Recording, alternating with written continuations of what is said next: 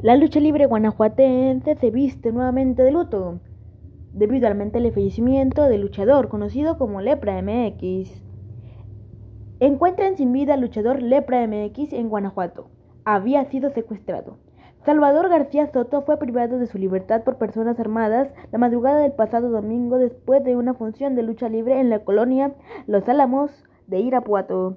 La madrugada de este jueves fueron localizados varias bolsas negras con los restos humanos de, al parecer, Salvador García Soto, quien se desempeñaba como coordinador de inspectores de mercados en Irapuato, Guanajuato, y además se dedicaba a la lucha libre bajo el seudónimo de Lepra MX.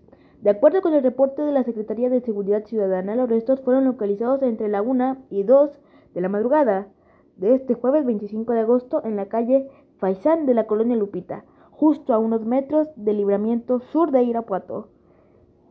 Efectivos municipales reportaron que en un lugar dejaron una cartulina con un mensaje en el, en el que se le indicaba que eran los restos del luchador Lepra MX. Los sujetos sacaron al luchador del lugar.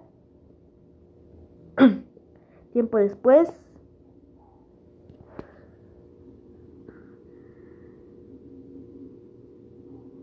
lo subieron a un, un vehículo y huyeron.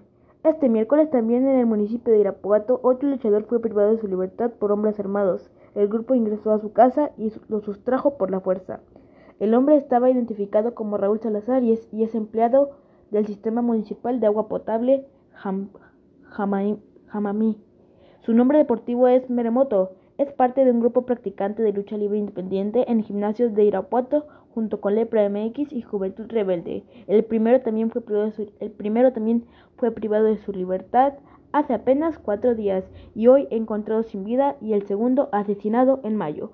En los últimos tres años han sido asesinados dos deportistas de lucha libre en Irapuato. El primer caso sucedió en febrero del 2020 cuando el promotor de lucha libre Generación 21, Gerardo Martín Landeros Mendiola, fue privado de,